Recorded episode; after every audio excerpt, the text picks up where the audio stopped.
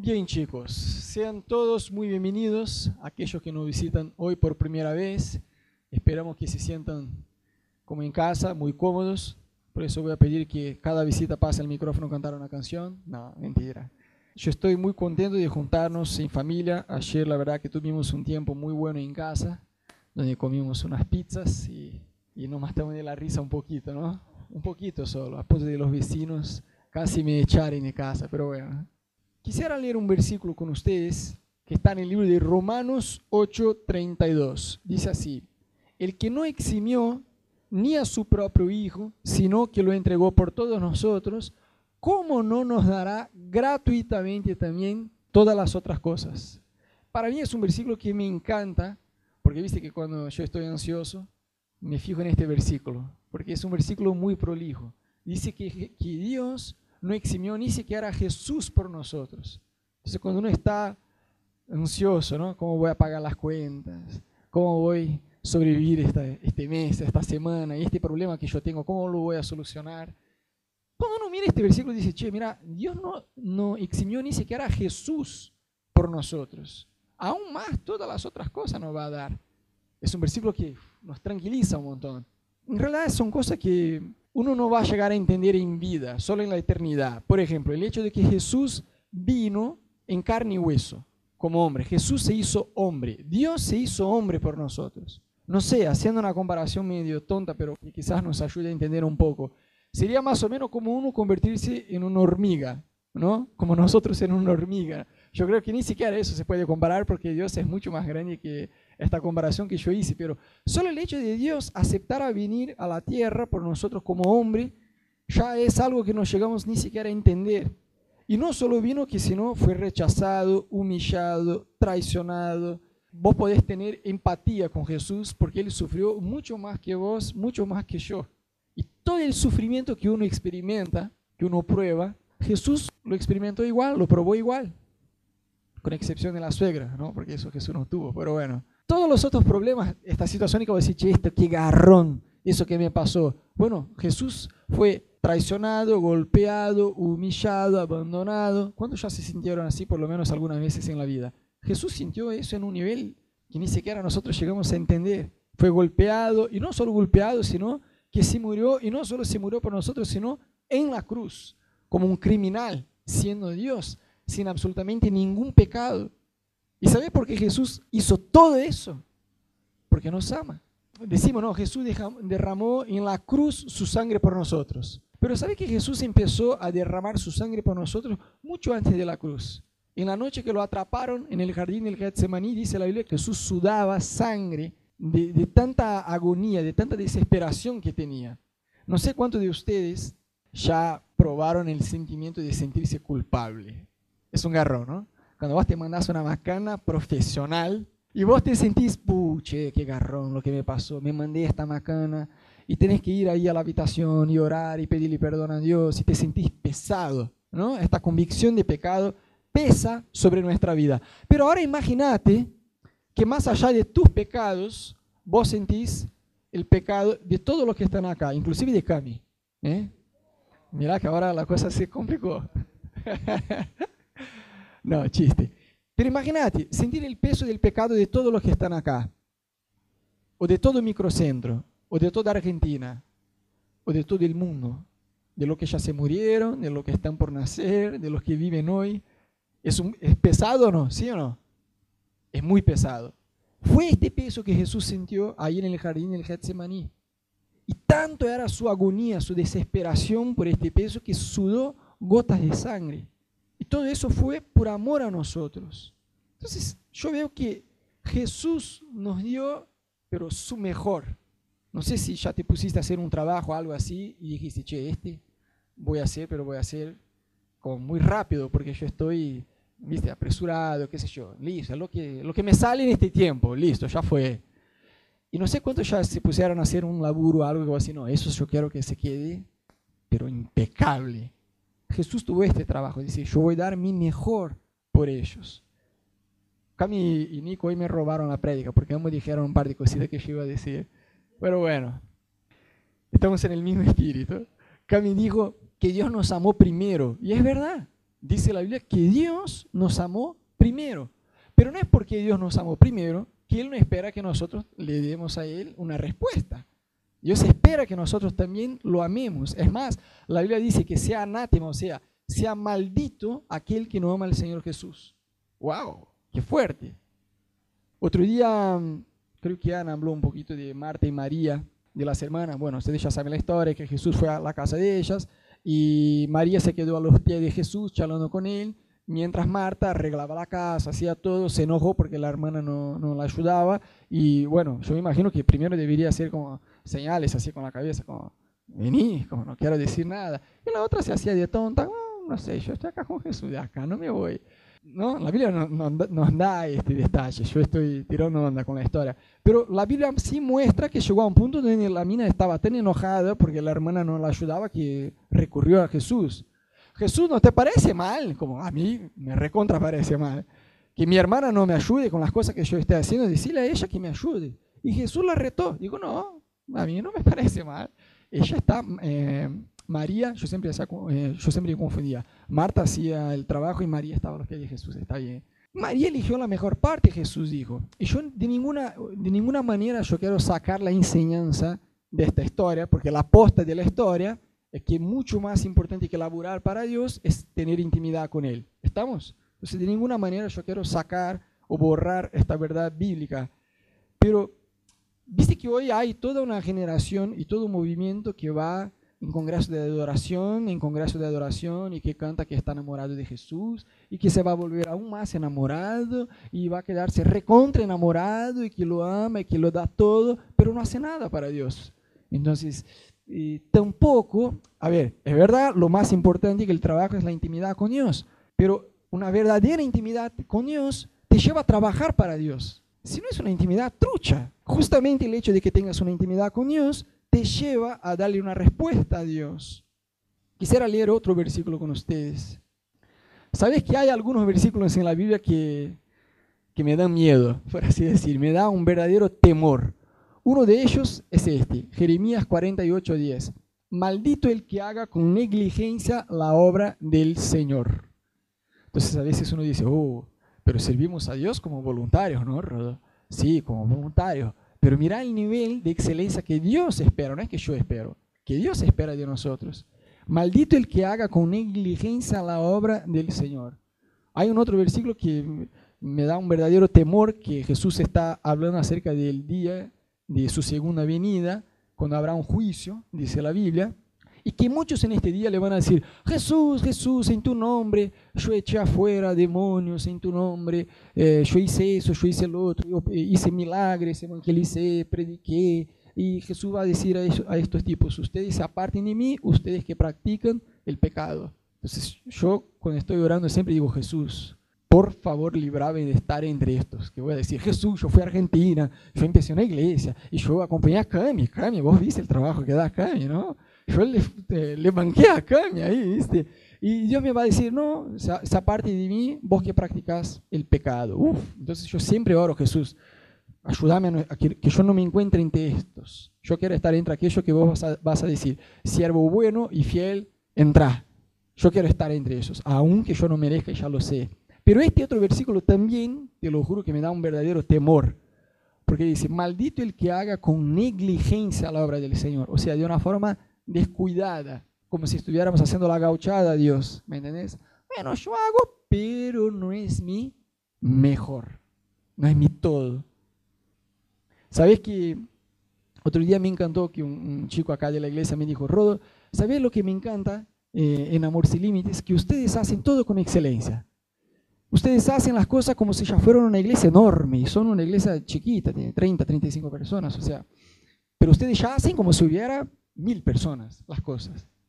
Y a mí me encantó porque es algo que desde que llegamos a la ciudad, yo decía, Ana, amor, tenemos que hacer todo bien hecho. Me acuerdo cuando había Ana y yo y una pareja más. Yo me quedaba hasta las 5 horas de la madrugada, posta, armando los slides y todo. Y yo así, pero ni siquiera hace falta slides, ¿no? O sea, son cuatro. No es que, bueno, hay que tener un slide. Y yo proyectaba en el televisor de casa. Pero yo ponía mi mejor, porque yo sé, tengo la conciencia que un día yo tendré que rendirle cuentas a Dios de cómo hice las cosas. Y Jesús merece mi mejor. merece nuestro mejor. Mira otro versículo. Colosenses 3, 23. Todo lo que hagan, háganlo de buen ánimo como para el Señor y no para los hombres. ¿Qué dice la Biblia que debemos hacer con nuestro mejor? Todo. Todo. Hay mucha gente que tiene resistencia en servir en una iglesia local porque tiene la idea equivocada que sirve solo al pastor. Si ustedes van a hacer por mí, chicos, no lo hagan, de verdad, no lo hagan. Primero porque yo lo merezco y segundo porque no van a ser el mejor de ustedes. Pero si yo estoy con la conciencia que yo estoy haciendo para servirle a Dios y que Dios lo ve todo, me va a recompensar, ¡puf! yo voy a ponerme en las pilas de poner mi mejor, cueste lo que cueste. La Biblia dice, todo lo que hagan, hacerlo como al Señor. Un hermano te pide para hacer la gauchada. Va a decir, uff, está bien, voy a hacer. Hacerlo como al Señor no como al hermano solo, ¿me entendés? Eso te va a ayudar a hacer las cosas con excelencia. Yo por mucho tiempo trabajé en una empresa y viste que tenía un aumento de sueldo, pero era medio trucho, porque en realidad era como este aumento que pasa acá en Argentina solo por, la inflación. Hay un ajuste, pero en realidad no es un aumento, seguís ganando el mismo porque hay una inflación. Entonces se ajusta acorde a la inflación, o sea, bueno, en 20 años tenés la misma condición de vida, pero acorde a la inflación de, bueno, en Brasil la inflación no estaba así, eh, en realidad nunca estuvo así tan loca como acá en Argentina por tanto tiempo, este, pero estaba 6% y yo me acuerdo que tenía el aumento de la empresa que yo laburaba, laburé por cuatro años, y tenía el aumento, ponerle anual, que iba un poquito más allá de la inflación de Brasil. Era un aumento, pero era muy chiquito. Y cuando yo entendí este versículo, todo lo que yo debo hacer, debo hacer como si fuera para Jesús. ¡puf! Eso me voló la cabeza. Y Jesús, perdóname, porque la verdad que yo, en mi trabajo, yo hago el trabajo bien, pero no hago como vos fuera mi jefe. Entonces, cuando yo entendí este versículo, cambié mi forma de laburar. Y vuelvo a decir, no es que yo era un vago, yo cumplía todo lo que me pedían, pero no hacía como si fuera para Jesús. Cuando yo empecé a hacer posta, en un año me aumentaron el sueldo cuatro veces. Y fueron aumentos, digo, bastante importantes, no fueron, che, bueno, te subimos 50 mangos. No, era un aumento que yo decía, wow, gracias Jesús, gracias Jesús. Yo vi en la práctica la aplicación de este versículo. Todo lo que hacemos debemos hacer como si fuera para Jesús, porque en realidad lo es. Al fin y al cabo, cuando nos vayamos de la tierra, vamos a tener que rendirle cuentas a Dios y solamente a Él. La Biblia arranca con Caín y Abel y ambos llevaron a Dios una ofrenda. Y, vemos claramente en la Biblia que Dios rechazó la ofrenda de Caín. ¿Por qué? Dice la Biblia que pasado un tiempo llevó la ofrenda a Dios. Caín era el hermano ese que dice, Señor, si me alcanza al fin del mes, te doy el diezmo. ¿Viste cuando vos parás el auto en la calle y vienen estos tipos, che, te guardo el auto? Sí, bueno, a la vuelta veo, ¿no? Y es como, bueno, si sobra, yo te doy, pero a veces tenemos una actitud así para con Dios. Bueno, si, si me alcanza, te doy. Bueno, nunca te va a alcanzar. Posta, nunca te va a alcanzar, ni siquiera se dé el trabajo de intentarlo. Ya Abel, dice la Biblia, que dio su mejor, de su primicia, lo mejor que tenía. Pero vos decís, che, pero Dios no hace excepción de personas. Es verdad. Mira, Dios no hace excepción de personas, pero sí hace excepción de actitudes. ¿Por qué vos mirás Dios dando cosas en la mano de una persona y de otras no? más allá del propósito de vida, ¿no? El propósito de cada uno no es igual. Pero digo, ¿por qué algunas personas prueban cosas en Dios y otros no? Si Dios no hace excepción de personas. Actitudes. Yo escuché una frase muy buena que decía, cuanto más lejos querés ir en Dios, menos cosas podés llevar contigo, menos cosas podés llevarte. Yo le voy a dar un ejemplo que seguramente todos se van a identificar. Imagínate, chicos, que hoy, bueno, hoy por suerte hizo un buen día, ¿no? Muy lindo. Pero imagínense que hoy, en vez de sol, estuviera lloviendo. Pero mal, se largara a llover mal hoy. Seguramente algunos de ustedes, si no estuvieran ninguna tarea por hacer en la iglesia, por así decir, de estar tocando, hacer algo acá hoy, seguramente algunos de ustedes me iban a decir, me iban a enviar un mensaje, Rodo, nos vemos la próxima semana, ¿eh? Te veo la próxima semana siendo sincero, ¿no? Imagínense, llueve mal, hace frío, ponele que es julio, invierno en Buenos Aires, terrible, ¿no? llueve, invierno, frío, lluvia, se larga a llover mal, no, Rodo. La verdad que me encantaría, pero no llego. Nos vemos semana que viene, Dios te bendiga. Pero si yo te dijera, en este mismo día, con la misma lluvia, con la misma temperatura, yo te dijera, no, pero vení antes que empezara a llover, ¿no? Eh, venite hoy, que yo te voy a dar en la iglesia una mochila con, no sé, no hace falta ser un valor muy alto, que sea 15 mil pesos, que sea. Decime, ahora decime, no, no, decime. Por 5 lucas ya estoy, ¿no? Por 5 mangos ya estoy. 100 mil pesos. No, Rodolfo, estoy a las 3 de la mañana si vos querés darme 100 mil pesos. O sea, si hacemos una reflexión verdadera en nuestro corazón, ¿cuál es el verdadero problema? ¿Es la lluvia? Es nuestra motivación. Y viste, hoy, hoy Nico arrancó, por eso dije que robaron mi prédica, hoy Nico arrancó diciendo que hay muchos lugares que, eh, que sufren persecución por ser cristianos, ¿no? Viste que hay miles de iglesias que ahora así como nosotros, en este mismo momento, yo me imagino que alrededor del mundo hay una bocha de iglesias que tienen que juntarse a las ocultas, porque si no la policía viene y le mata a todos. ¡Ay! Y aún nosotros miramos esta realidad desde lejos, ¿no? porque por acá suerte no nos pasa, a veces nos deparamos con situaciones así, donde nos ponemos muy flojos porque hace frío, nos ponemos flojos porque llueve, nos ponemos flojos porque ya vinimos semana pasada, entonces en esta no hace falta. Y miramos en la de la iglesia primitiva, ellos se juntaban todos los días. Imagínate, tiene que ver acá todos los días. No, eso es para la mamá o para la esposa de él. Para nosotros no, por favor. Pero imagínense, chicos. La Biblia dice, la iglesia primitiva ellos se juntaban todos los días, bajo persecución. Y nosotros con libertad de culto nos recuesta una vez por mes, una vez por semana. Y aún más llegar en el horario, imagínate.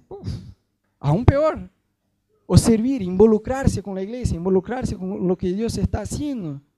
Hay gente que muere por el Evangelio y a veces nosotros estamos por pavadas así.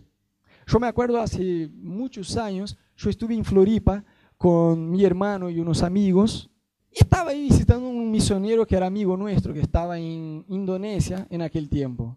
Y yo quería, porque quería surfear en este día, ya me iba a volver a, a mi ciudad, a Curitiba, en dos días más y no tenía mucho tiempo para surfear, tenía buenas olas, yo me fijé por internet, estaba buenísimo, y yo como que quería, quería ver a este amigo que era misionero, pero al mismo tiempo yo quería surfear. Bueno, fui a ver al amigo misionero, pero ya poniendo presión en mi hermano y mi mamá que estaban juntos de que, bueno, lo vemos, lo abrazamos, bueno, contame cómo andas, ah, qué bueno, qué bendición, Dios te bendiga, vamos. Estaba así como, porque ya era fin de tarde, se iba a atardecer, no iba, y eh, bueno, y estuvimos ahí, y el chabón empezó a contar las historias y yo llegué a discutir un poco con mi hermano en, el auto porque yo decía, bueno, está bien que sea, una hora nos quedamos con el chico, pero después vamos a la playa. Y mi hermano decía, quizás vamos, pero deja de hinchar, ¿no?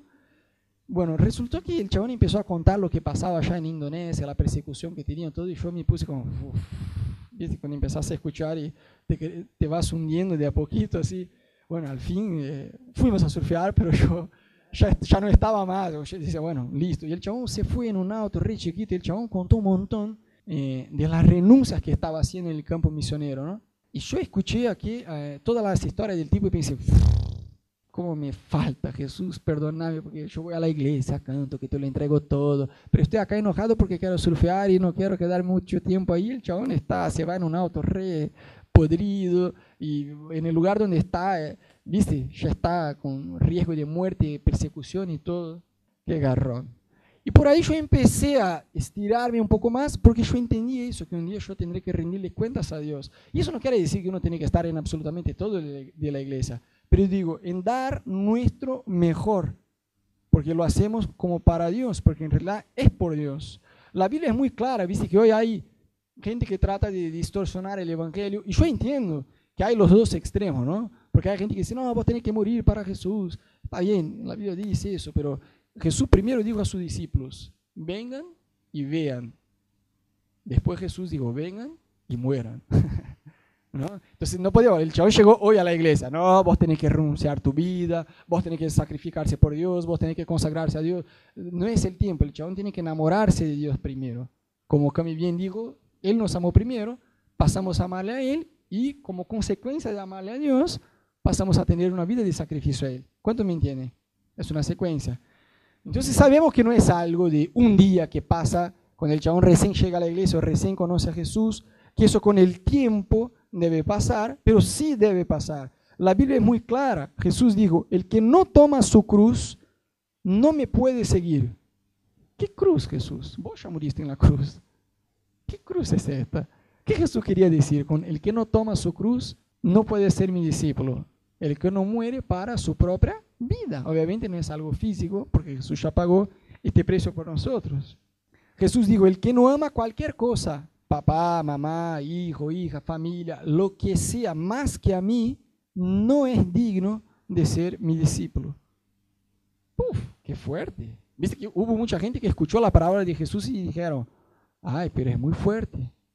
Yo imagino que si hubiera un chabón así como Andrés entre los discípulos de Jesús, que fuera el responsable por el marketing del ministerio, iba a decir, eh, Jesús, escúchame, eso no, eso no va a viralizar. iba a decir, usemos otra hashtag, venir y morir, no, esta hashtag es malísima, Jesús, nadie quiere venir y morir, ¿no? iba por ahí. Y mucha gente dijo, eh, bueno, tus palabras son muy duras, yo me voy. Y se fueron. Y Jesús mira a sus discípulos y dice, ¿y ustedes también van? Jesús no tenía miedo de que su iglesia se vaciara. Jesús predicaba lo que tenía que predicar. Yo espero de ustedes 100% de compromiso conmigo, no 99,9, 100%. ¿Por qué? Porque yo voy a morir por ustedes, yo me voy a entregar en la cruz por ustedes. Y sigue diciendo, el que pierde su vida por amor a mí y al Evangelio, la encontrará. Pero el que busca salvar su vida, la perderá. Mira que la matemática de Dios es al revés. Dios no espera, Dios no, no obliga a nadie a hacer absolutamente nada. Pero Dios sí espera que nosotros nos consagremos más a Dios.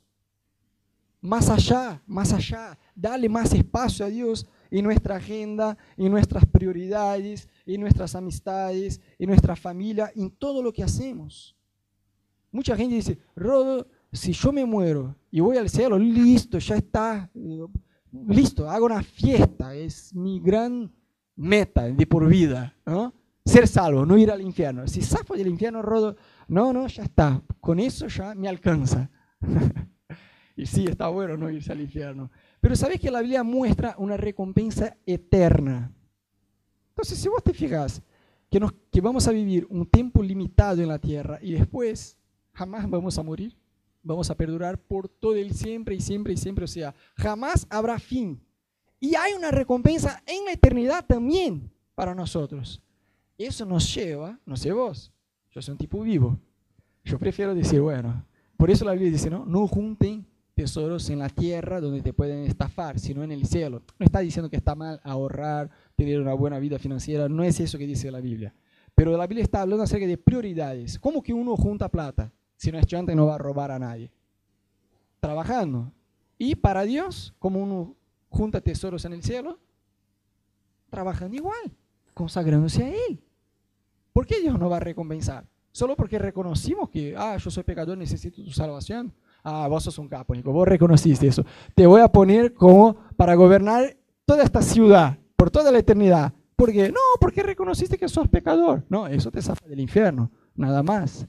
Pero sí la Biblia muestra que habrá recompensas diferentes, distintas, a cada uno según su obra. Cuando vos pones la perspectiva en la eternidad, vas a Jesús, yo me animo a tener una recompensa, no que merezca, ¿no? Porque la verdad ya sé que no merezco nada. Pero si hay una recompensa, Jesús, yo quiero esta recompensa, aunque no merezca. ¿Saben, chicos, que como iglesia, nosotros nunca, absolutamente nunca, exigimos nada de nadie? Nunca. Ustedes nunca nos escucharon decir, hey, hoy vos llegaste tarde, hey, hoy vos no viniste, hey, semana pasada no estuviste. Y jamás lo vamos a hacer. Jamás lo vamos a hacer.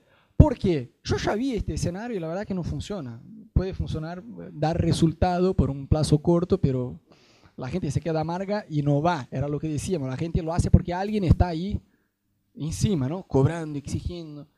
Nosotros lo que hicimos es justamente al contrario, porque yo creo de todo mi corazón que si una persona realmente, de verdad, no una persona que creció en la iglesia o que tiene la costumbre de ir a la iglesia, o que desde chico le enseñaron cosas de Dios, pero nunca tuvo una revelación profunda de qué Jesús hizo en la cruz y quién es Jesús. Si una persona realmente entiende quién es Jesús y qué Jesús hizo en la cruz, para mí es imposible una persona así no darle una respuesta a Dios. Entonces nosotros, si vos me preguntar, bueno, Rodo, ustedes nunca exigieron y me está diciendo que jamás van a exigir. Sí, pero quieren tener una iglesia descompromisada, no, para nada. Descomprometida. Sí queremos tener una iglesia comprometida, pero jamás vamos a exigir porque no es el camino, no es el camino. Nosotros nos enfocamos, desde que llegamos a Buenos Aires, en predicar acerca de Jesús, qué Jesús hizo en la cruz, quién Jesús es. Viste que Jesús tiene todas las cualidades excelentes que hay es amoroso, paciente, bondadoso, eh, ¿qué más? Consejero, misericordioso, fachero, eh, lo que sea, Jesús es lo más. Y por seis meses, lo único que predicábamos era acerca de una característica de Jesús. Por ejemplo, Dios es fiel. Entonces, la prédica era sobre fidelidad de Dios. Ah, Dios también es paciente. Predicábamos acerca de la paciencia de Dios. Ah, Dios es, no sé, y cada semana predicábamos acerca de una cualidad de Dios. ¿Para qué? Para que la gente conociera a Jesús, se enamorara por Él y le diera una respuesta a Él. ¿Me entendés? Eso no va por, che, tenés que estar, che, llegaste tarde. Eso no funciona. Pero sí creemos y seguimos creyendo, creyendo de todo el corazón que cuando de verdad conocemos a Jesús, le damos una respuesta a Él. ¿Sabe que cuando llegamos a Buenos Aires, nosotros dejamos nuestra vida financiera en Brasil familia, amigos, iglesia, playa, vendimos nuestro auto, nuestra cultura que teníamos allá, dejamos todo. Y cuando llegamos, no teníamos ni siquiera laburo acá. Pues yo sé que desde el punto de, vista natural era un suicidio, era, una mudanza eh, tipo kamikaze, ¿no? Pero sentíamos una dirección muy fuerte de Dios, una orientación muy fuerte de Dios de hacerlo. Y me acuerdo que al principio Ana volvía a Brasil eh, todos los meses, ponele cinco días, una semana ahí en Brasil, y yo me quedaba acá para poder laburar allá, porque acá no podía laburar como médica. Eh, tardó para venir el empleo y llegamos en un punto que viste que Dios siempre deja lo mejor para los 48 del segundo tiempo. Viste este gol de fútbol que está ahí, va a decir, no, ya fue esto, olvídate. Y ahí, pum, hace un gol. Sí, uh, ahora están igual, uno a uno. Pero ya no hay más tiempo, no, todo bien que hizo a los 47. No, la próxima va, pum, gol de vuelta. Va a decir, dos goles en un minuto y medio, no lo puedo creer. Jesús es especialista en hacer eso, ¿no? Jesús es especialista en hacer eso. Alemania, bueno, 7 a 1, bueno, ahí fue. Dios estaba enojado con Brasil. Y yo me acuerdo que llegamos a un punto de nuestra vida financiera, viste, de no encontrar laburo, porque viste que en Buenos Aires tiene algo que es muy raro, porque vos podés tener el currículum muy bueno, vos podés tener un portafolio muy bueno, pero una vez que sos un extranjero, por eso la Biblia dice, ¿no? Tres tipos de personas que debemos cuidar. Los pobres, las viudas y los extranjeros. Y yo pensaba, pero ser extranjero debe ser algo zarpado. Hasta pensar a Buenos Aires y decir, wow, qué inflación es esta, qué locura es esta. Puedes ser el capo en tu profesión. Una vez que sos extranjero, acá sos un nadie, o sea, tenés que construir algo desde el cero. Y tardó para venir este empleo y el primer empleo que me apareció fue un call center. Chicos, más allá que yo no soy un tipo de ventas, como Nico. Nico vende arena en el desierto, ¿viste, chicos? Es un genio. Yo no soy este tipo. Y más allá de eso, tenía que vender seguros. Eh, con un precio absurdamente caro a gente que no quería, tenía que llamarle sábado 8 horas de la mañana. O sea, yo era este chavo que decía, Adrián, buen día, señor Adrián. Vos sos, eh, vos tenés un beneficio para ser activado por ser usuario de tarjeta de crédito. Y, me insultaban, eh, era de todo. Bueno, pasa que ahí me quedé, eh, me quedaba por la mañana, por la, viste que yo decía de los 48 del segundo tiempo, que de la nada Dios me abrió tres oportunidades. Entonces yo laboraba por la mañana ahí, por la tarde Dios me abrió una oportunidad de trabajar en una productora de video en mi área, no sabías cómo yo disfrutaba. Decía, Dios, vos sos tan bueno, yo puedo quedarme callado no hace falta que hables nada, yo puedo ir al baño. En el call yo no podía ir al baño, chicos. Hablaba, hablaba, hablaba, tenía sed, tomaba agua, bueno, quería ir al baño, no, no podía. Entonces por la mañana yo laburaba en el call center, por la tarde en la productora.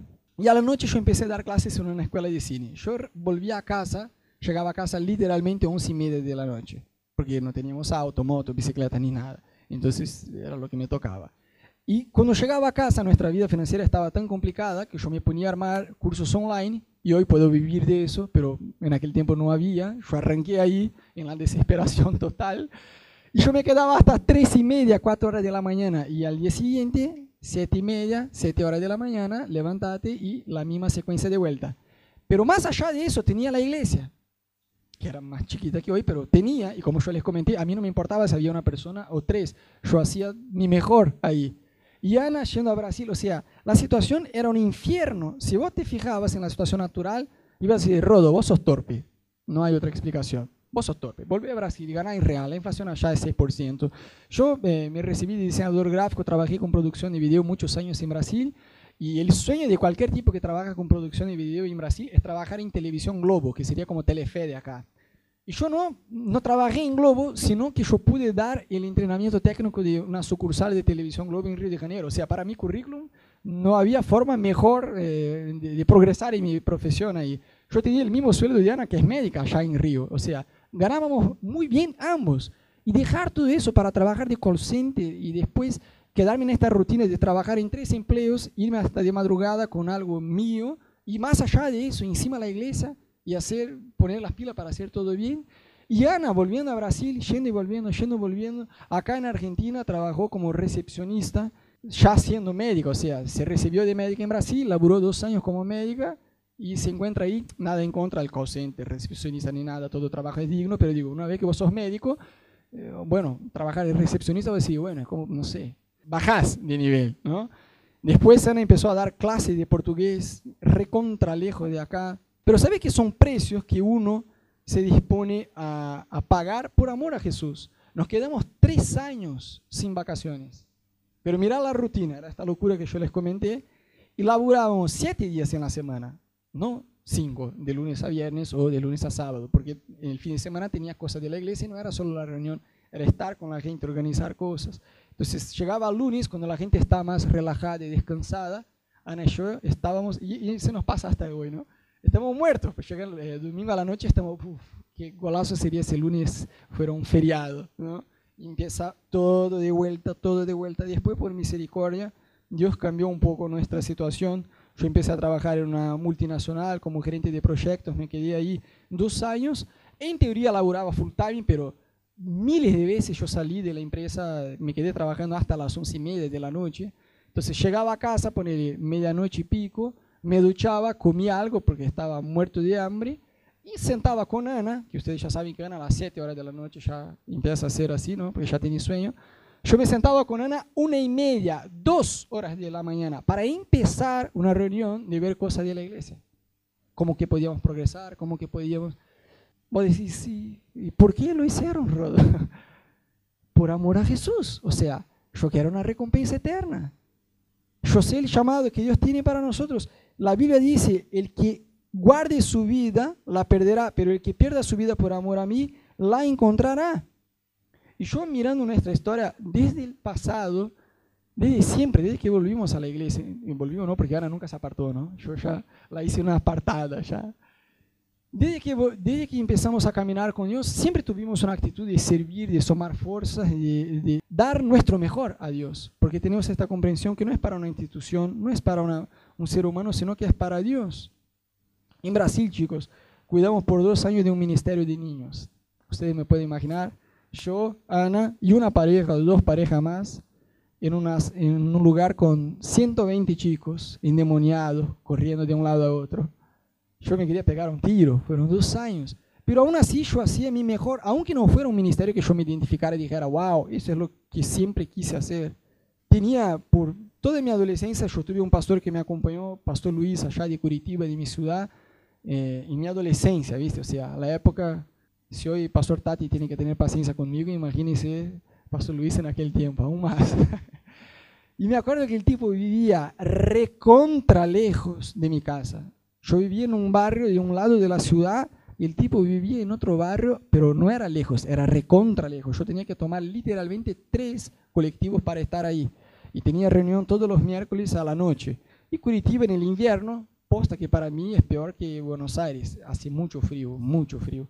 Y yo me tomaba tres colectivos para ir, para volver, haciendo facultad, haciendo miles de cosas más en la iglesia. Y nunca me molestaba. No era como, ay, qué garrón, hay que ir a la reunión. ¿Qué voy a hacer? Hoy me toca. Y bueno, y nunca se me ocurrió, oh, pero hoy llueve, capaz que no voy. O sí, es lejos. Hoy estoy corto de plata y tendré que gastar plata con el colectivo. Nunca. Porque el beneficio que yo tenía de tener algo en cambio, o sea, de aprender, de ser ministrado, de escuchar a Dios, de madurar en la fe, no se podía comparar. Yo decía, che, eso está cambiando mi vida. Y de verdad está cambiando, estaba cambiando mi vida. Acá en Argentina, nosotros nos Ana y yo nos quedamos embarazados por tres veces. Y perdimos las tres, no, no se dio, no fue, no pudo evolucionar. Y en la última, más allá de perder, que para mí era el menor de los problemas, eh, Ana tuvo un embarazo ectópico que se desarrolla eh, afuera del útero, ¿no? en las trompas. Y la tuvieron que operar de emergencia y no sabes yo cómo estaba estas tres horas que Ana estaba ahí, los que me conocen, yo estaba. Bueno, la operaron, gracias a Dios, fue todo bien. Ana se quedó con un poco de anemia porque perdió mucha sangre. Después eh, se disparó el corazón ahí, yo y el mío también, ¿no? Casi que yo digo, bueno, tráeme una cama para mí también porque yo ya estoy. Fue una situación muy pesada. Y con una semana en casa, Ana se quedó solo dormida, yo uh, le hacía comida, todo, porque tenía que recuperar, porque había perdido mucha sangre.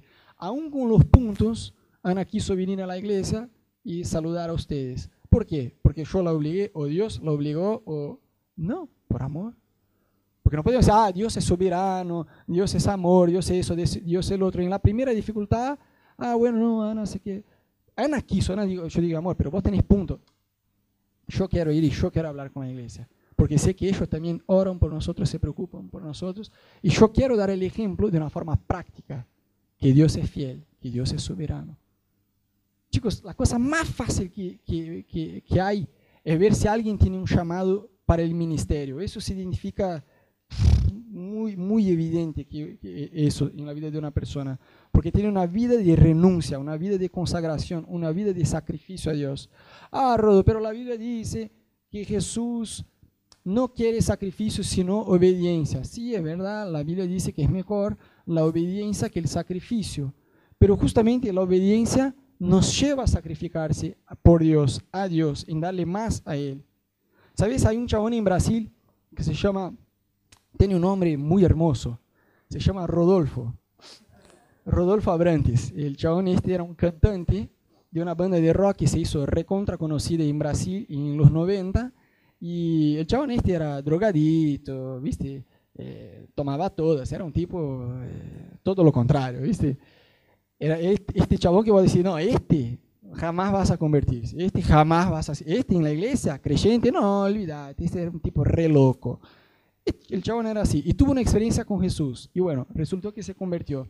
Y el chabón dijo una frase un día que a mí me encantó, que él dijo así, si la forma de Dios, de Jesús, me amar fue entregándose por mí, ¿qué otra forma tengo yo de amarle a Él sino entregándome por Él?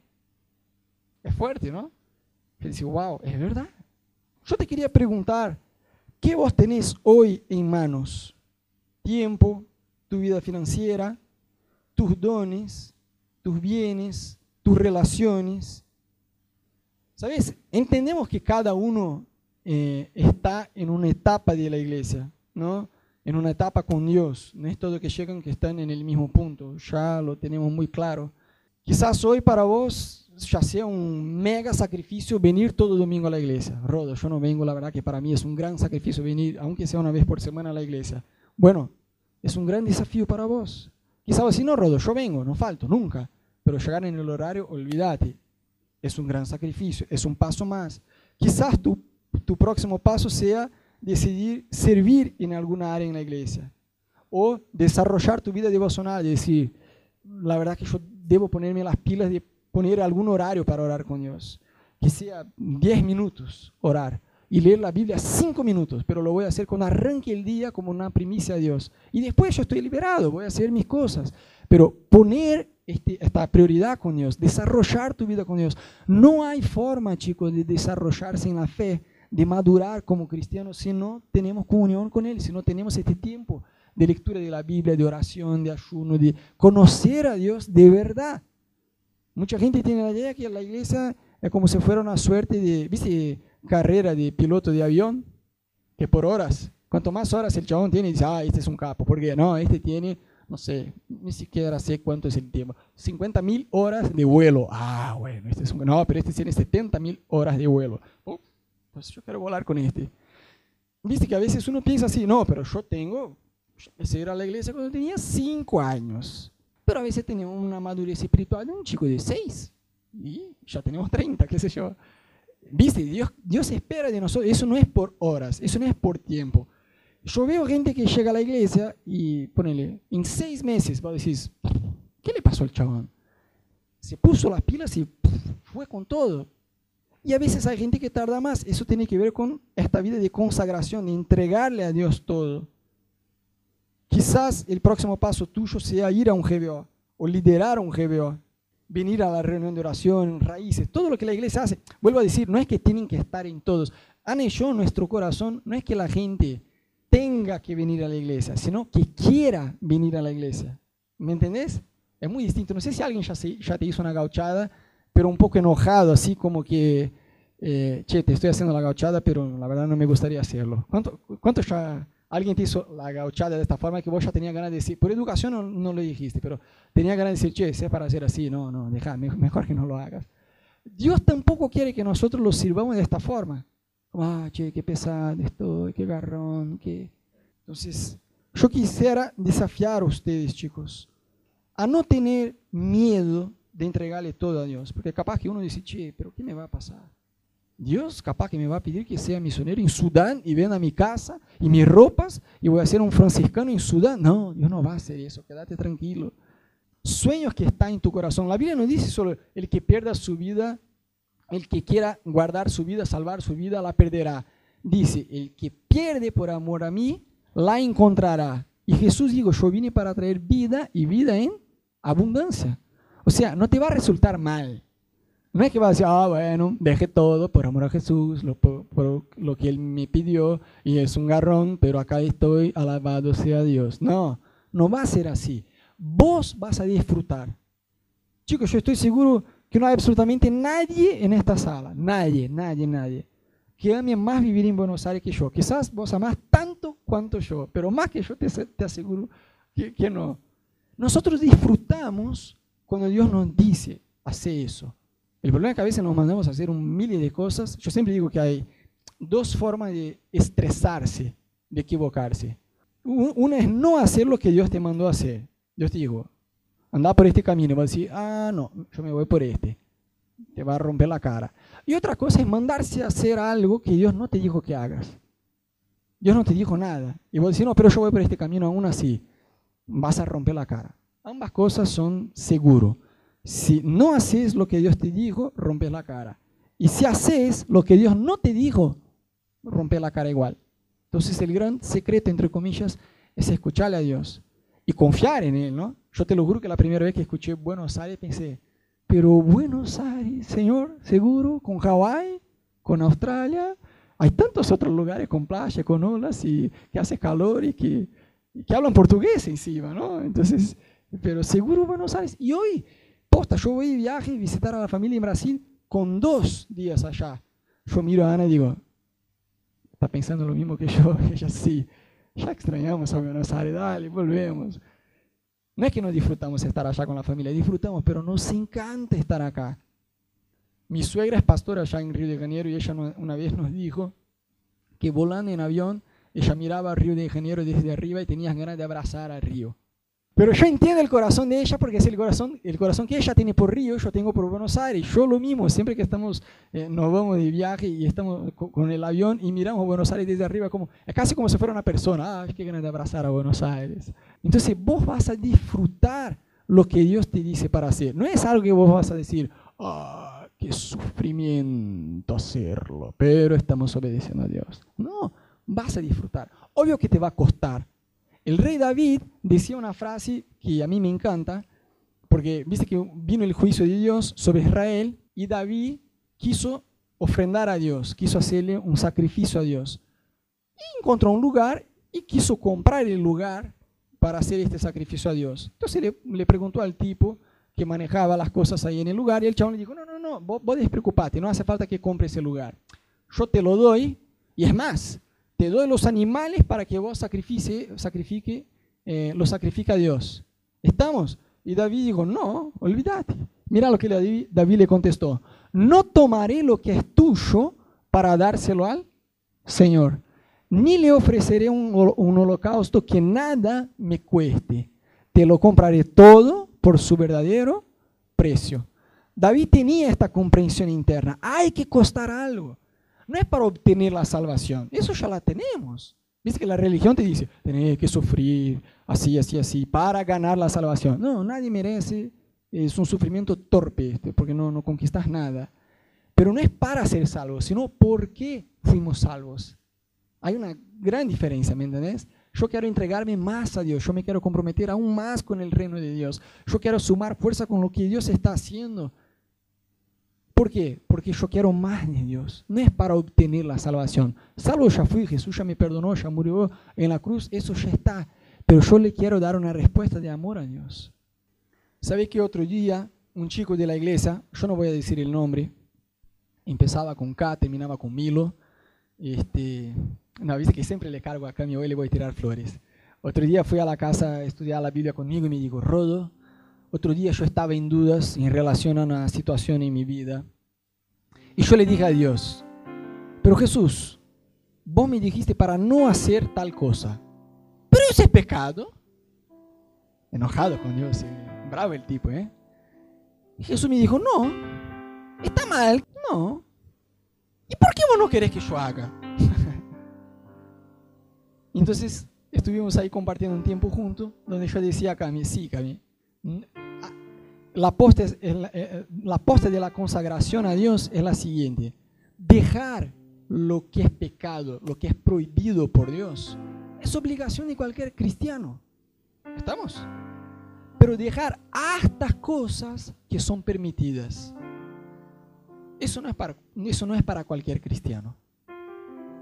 Eso no es para cualquier cristiano. Eso es solo para aquellos que de verdad quieren comprometerse más con Dios.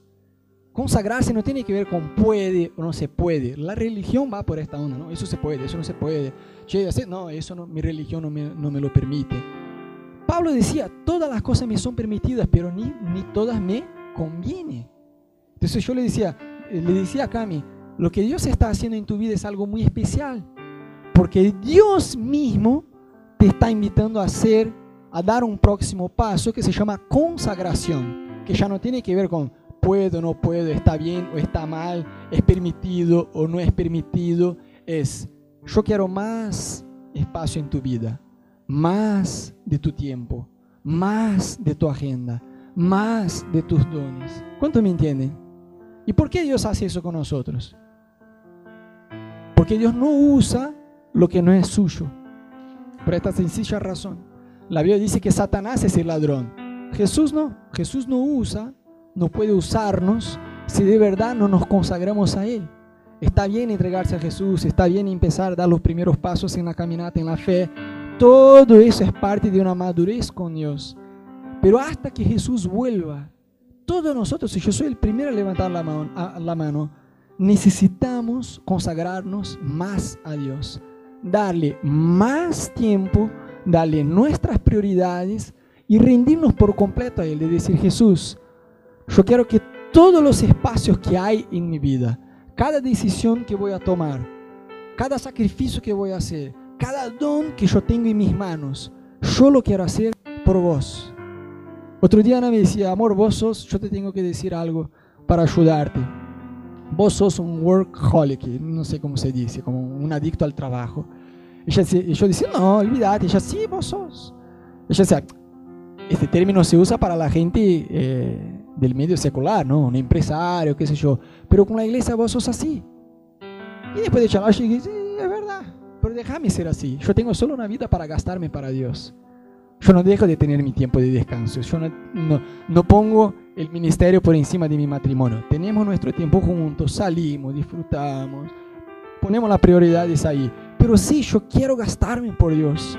Y sabes, chicos, lo que Dios va a hacer en esta ciudad, lo que Dios quiere hacer en esta nación, va mucho más allá de que una iglesia local solo pueda hacer. ¿sí? Por eso creemos mucho en la unidad del cuerpo de Cristo. Pero enfocándonos en lo que Dios quiere hacer acá en Buenos Aires. Chicos, sería muy orgullo mío y Diana decir, no, Dios nos levantó para eso. Para... No, no, no, no. Dios nos levantó para levantar personas. Hoy mientras alabábamos yo estaba emocionado de ver a mi amigo Horacio Nicolás eh, tocando el teclado, Cami sacando la ofrenda. Semana pasada Maru predicó. Lo que más nos encanta es dar oportunidad a otras personas para que se desarrollen en la fe. Porque entendemos que sería muy torpe de nuestra parte creer que todo lo que Dios quiere hacer a través de amor sin límites se va a dar a través de nosotros. No, es responsabilidad nuestra empoderar a otras personas. Y vos sos parte de eso, vos podés ser parte de eso, de lo que Dios está haciendo. Amén. Entonces yo te quería invitar que cierres tus ojos ahí en tu lugar un cachito, abra tus manos. Ya estamos por terminar, pero quisiera orar con ustedes.